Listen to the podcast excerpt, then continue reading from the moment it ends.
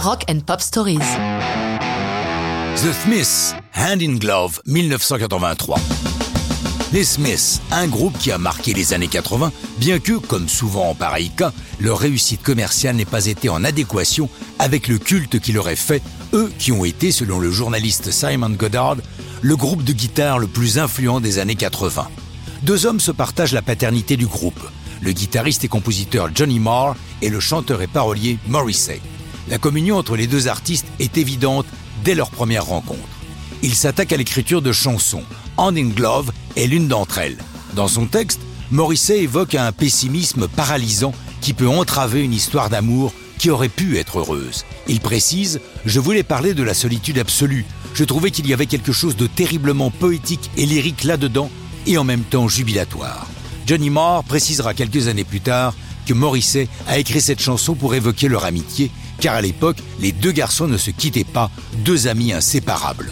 Morrissey paraphrase Leonard Cohen, qui a écrit dans Take This Longing Everything depends upon how near you sleep to me, qui devient sous sa plume Everything depends upon how near you stand to me.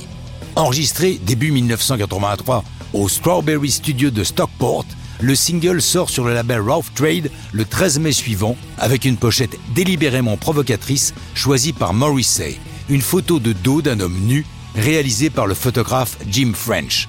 Les Smiths fondent beaucoup d'espoir sur cette chanson. Morrissey déclare Je pense que ce disque est absolument parfait. Si jamais il ne marche pas, je crois que je serai malade sans doute toute ma vie. Pas de chance, sans être un flop total, On in Glove, classé 124e du hit britannique, est jugé comme un échec. Heureusement pour les Smiths et la chanson, elle est remixée par le producteur John Porter et figure sur le premier album éponyme des Smiths, qui lui est un succès, se vendant à 300 000 exemplaires mais Hand in a Glove n'a pas terminé sa carrière. En effet, les Smiths sont fans de Sandy Shaw, chanteuse anglaise des 60s, connue pour chanter pieds nus et qui a gagné le concours de l'Eurovision en 67 avec Puppet on a String, énorme succès mondial.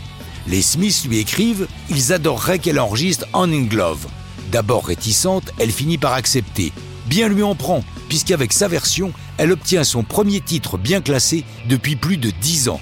La carrière des Smiths sera intense et brève. Leur dernier concert a lieu à la Brixton Academy de Londres en décembre 86. La dernière chanson chantée est Hand in a Glove, qui s'achève par ces mots I'll probably never see you again. Et ça, c'est une belle histoire de rock'n'roll.